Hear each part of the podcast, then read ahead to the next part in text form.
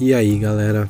Tudo certo? Hoje eu venho trazer para vocês uma série nova e vai se chamar Maconheiro Bilingue. E eu vou ler aqui o poema do Edgar Allan Poe. O nome do poema é The Telltale Heart. Vai ser o início aqui dessa série, então eu peço que vocês coloquem qualquer sugestão nos comentários. Espero que vocês gostem. A ideia é a gente treinar o nosso inglês, ainda mais para essa plataforma aqui, que tem um monte de gringo, a maioria é gringo, os vídeos são tudo em inglês. Então vamos treinar para a gente ficar craque, certo? E é isso. Bora pro vídeo aí. Vai ser no estilo dos estudos filosóficos se você já está acostumado. Se não, eu te convido para entrar aqui no canal e assistir. E assim como o estudo filosófico, você pode ouvir na plataforma Anchor, no estilo de um podcast, ou assistir aqui o vídeo mesmo. Vai estar tá rolando umas imagens legais.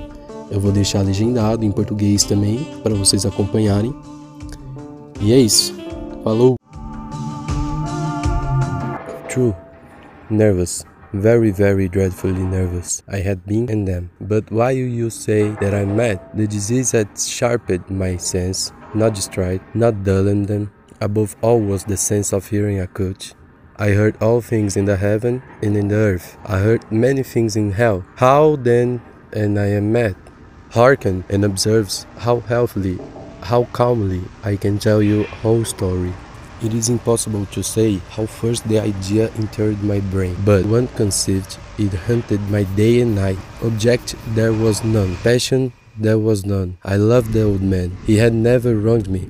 He had never given me insult. For his gold I had no desire. I think it was his eye. Yes, it was this. He had eye of future a pale blue eye with a film over it. Whenever it fell upon me, my blood ran cold, and so by degrees, very gradually, I made up my mind to take the life of the old man, and thus write myself of the eye forever. Now this is the point. You fancy me mad. Madmen know nothing, but you should have seen me.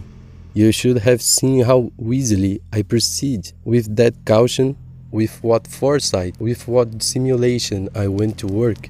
I was never kinder to the old man than during the whole week before I killed them. And every night, about midnight, I turned the latch of this door and opened it. Oh, so gently.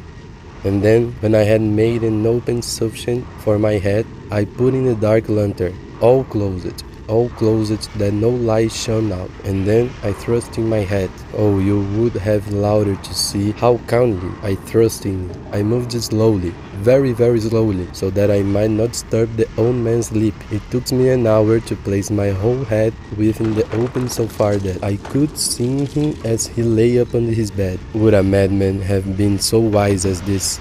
And then, when my head was well in the room, I undid the lantern cautiously, oh, so cautiously, for the hinges creaked. I undid it just so much that a single thin ray fell up the future eye, and this I did for seven long nights, every night just at midnight, but I found the eye always closed, and so it was impossible to do the work, for it was not the old man who vexed me, but his evil eye.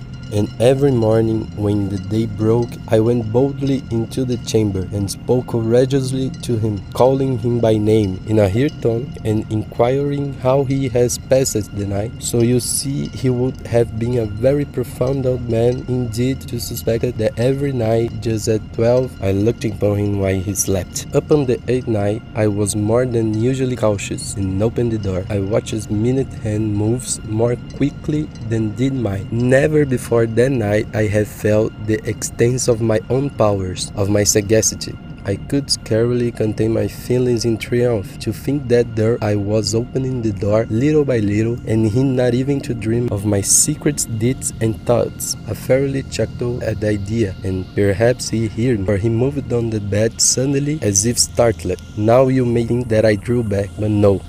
His room was a black as pitch with the thick darkness, for the shutters were closed, fastened through fear of robbers. And so I knew that he could not see the open of the door, and I kept pushing it unsteadily. I had my head in and was about to open the lantern when my thumbs slipped upon the thing fastening, and the old man sprang out in bed, crying out, Who's there? I kept quiet and still and said nothing For a whole hour I did not move a muscle, and in the meantime I did not hear him lie down. He was still sitting up the bed. Listen, just I have done night after night, hearkening to the death watches in the wall. Presently I heard a slight groan, and I knew it was the groan of mortal terror. It was not a groan of pain or grief. Oh no. It was the low, stifled sound that arises from the bottom of the soul when overcharged with wrong. I knew the sound well. Many a night, just at midnight, when all the world slept, it was really done from my own bosom, deepening with its dreadful echo the terrors that distract me. I say I knew it well. I knew that the old man felt and pitied him although I choked at heart. I knew that they had been lying awake ever since the first slight noise when he had turned in the bed. His fears had been never since growing up in him. He had been trying to fancy them causeless, but could not. He had been saying to himself, It is nothing but the wind in the chimney. It's only a mouse crossing the floor or it's merely a cricket which has made a single chirp. Yes, he had been trying to comfort himself with these suppositions, but he had found all in vain. All in vain. Para, para, para, para, para, para, para, para. Bom, galera, entrei aqui dando uma de João Kleber para falar para vocês que ainda não acabou. Teremos a parte 2 na semana que vem. Então espero que vocês tenham ficado curiosos para saber o final desse conto hiper macabro do Edgar Allan Poe e voltem aqui na semana que vem para assistirem a continuação. Qualquer sugestão, correção ou dúvida, eu peço a gentileza de vocês comentarem aqui. Eu vou ter o maior prazer em respondê-los. E sem ser na semana que vem, mas na próxima, no episódio 2 aqui do Maconheiro Bilingue, nós vamos analisar uma cena de The Office, uma das melhores séries da história, na minha humilde opinião. Eu super recomendo. Eu vou colocar a cena e vou comentar em cima. Eu não vou ler e interpretar como eu fiz aqui nesse episódio. Vocês vão ver que assistir séries legendadas em inglês pode auxiliar aí muito nos estudos. Valeu, pessoal. Forte abraço. Até semana que vem com a parte 2. Curte o vídeo, comenta e se inscreve aqui no canal.